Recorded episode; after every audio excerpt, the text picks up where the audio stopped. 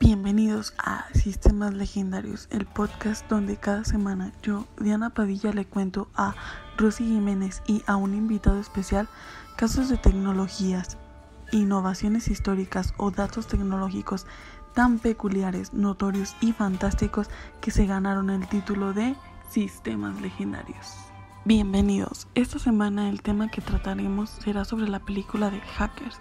Ningún sistema es seguro. El invitado tecnológico de esta semana es el coronavirus, ya que seguimos estando en cuarentena y no nos queda de otra, así que no podemos invitar a nadie más.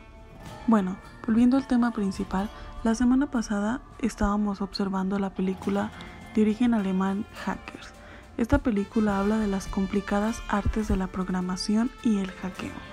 Toca temas muy interesantes ya que habla de algo que todos queremos saber seguridad tecnológica y cómo mantener nuestra información privada.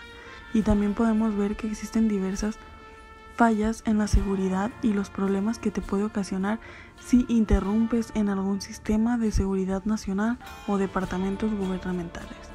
Hablan también de la ciberseguridad y obviamente de la cibermafia y ese conjunto de criminales que se dedican al robo y venta de información. ¿Qué es lo que más podemos repasar de la película? Primero que nada, hablemos de los diferentes ramos en los que se puede desenvolver un informático o una persona que estudia una carrera de tipo tecnológica. Hay personas que se dedican más a códigos, otras a seguridad, otras a servicios. Por ejemplo, mencionaremos a nuestros personajes. Empecemos con Benjamin, quien era el que más dominaba los distintos lenguajes y código informático de programación. Seguimos con Stefan, quien era el maestro del software y su especialidad era encontrar brechas en cualquier sistema. Paul era un experto en hardware y él podría crear cualquier cosa con objetos muy sencillos. Asombroso, ¿no? Y por último, Max, quien era el más sociable y sabía mucho acerca de ingeniería social. Él tenía un lema el cual era que hackeo es como hacer magia, ya que se trataba de engañar gente. Estos cuatro jóvenes crean un grupo cibernético llamado Clay para hacer vandalismo con el solo objetivo de ser reconocidos dentro del mundo de la red y lograr atraer la atención de MRX, quien era el hacker más controversial y con más experiencia de este mundo. Durante la trama podemos ver cómo la codicia y la ambición corrompen a Benjamin y en uno de los ataques decide robar información del gobierno y entregársela a MRX, quien descubre que una persona del grupo Friends al cual pertenecía es un infiltrado de la policía alemana, así que lo eliminan para evitar ser atrapados. En un momento de, desesperación, Benjamin busca cómo solucionar las cosas para mantener a salvo a sus amigos y así lograr atrapar a MRX. Así que finalmente decide entregarse a la policía y negociar para entrar en el rango de testigo protegido y de esta manera mantenerse a salvo de la cibermafia. Para poder cerrar el trato, la única condición era entregar a MRX. Así que junto con sus amigos planeó una estrategia para que todos salieran limpios. Bueno, una vez que hemos resumido toda la película y les di una introducción breve o prácticamente toda la película, vamos a hablar de los puntos más importantes que yo vi dentro de esta película. Primero que nada, la tecnología no es 100% buena. Este, a pesar de que nos ha facilitado la vida y nos ha ayudado en muchos aspectos, actualmente la tecnología es un arma de doble filo. Hemos visto aquí que es muy útil para poder em, tener información al, al momento, para buscar cosas, comprar, incluso ahorita es posible en internet pero también podemos ver que nuestra información no siempre está segura. Ese para mí sería el primer punto en destacar. La tecnología es un arma de doble filo. El segundo punto que me gustaría hablar es las distintas ramas o vertientes que tiene la rama tecnológica. Tú puedes ser un profesional de pseudocódigo, puedes ser un profesional de hardware, de software, de hay infinidad de ramas. No solamente están las computadoras. No porque seas un informático significa que estás trabajando 24 horas con una computadora. Entonces esa sería la segunda observación. Y el tercer punto es que en el grupo Clay no todos eran muy buenos con, con las tecnologías, sino que unos tenían un fuerte, otros tenían otro. Pero Max, que era el más sociable, su fuerte era la ingeniería social. ¿Qué es la ingeniería social? Pues es el arte de dominar personas, de saber cómo hacer que ellos te den lo que tú quieres. Esa era la rama favorita de nuestro queridísimo Max, que la verdad yo soy muy muy fan de Max. Durante la trama podemos mm, ver que se comprometen varias cosas. Mm, yo diría que dentro de esta trama no solo se compromete la seguridad o la confidencialidad, sino que la integridad está a juego, porque tú puedes tener información ultra secreta, ya sea personal, ya sea de tu trabajo, y como lo mencionan dentro de la misma película, ningún sistema es seguro. Así que por mejor seguridad o mejor antivirus que tengas, siempre se va a encontrar el eslabón débil de la cadena. Pero aquí la pregunta, este, ¿por qué se ve comprometida la integridad? Que es la que más a mí me llama la atención. Pues no solo dañamos la integridad de las personas a las que afectamos, sino que también dañamos nuestra propia integridad al estarnos faltando eh, nuestros, nuestros valores, por decir algo. Entonces, la integridad para mí es la que más se compromete.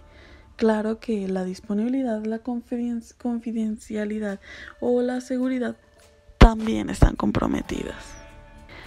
Bien, este dentro de la película, ¿qué plataformas o qué sistemas podemos ver que están utilizando? Yo desde el principio pude observar que estaban utilizando laptops de la marca Mac o Apple. Pero surge la duda, ¿Es real que se puede hackear desde una Mac?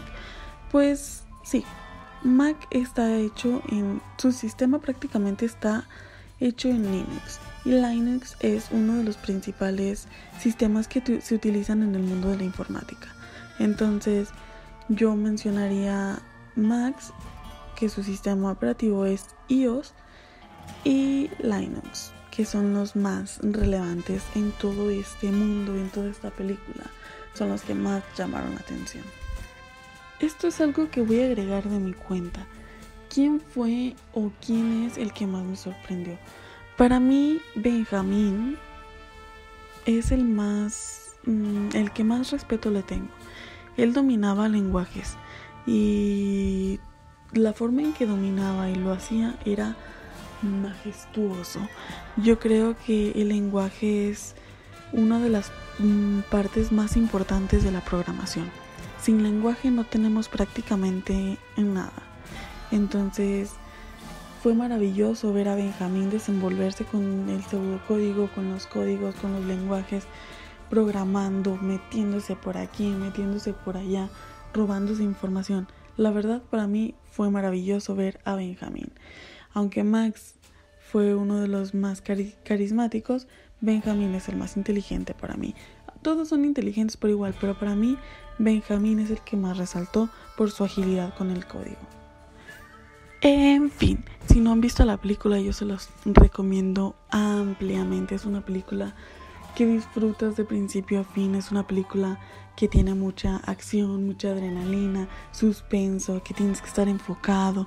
Llega un momento en el que dudas si, si lo que te presentaron era real, que es fascinante. Es una película increíble. Y en conclusiones más técnicas, este,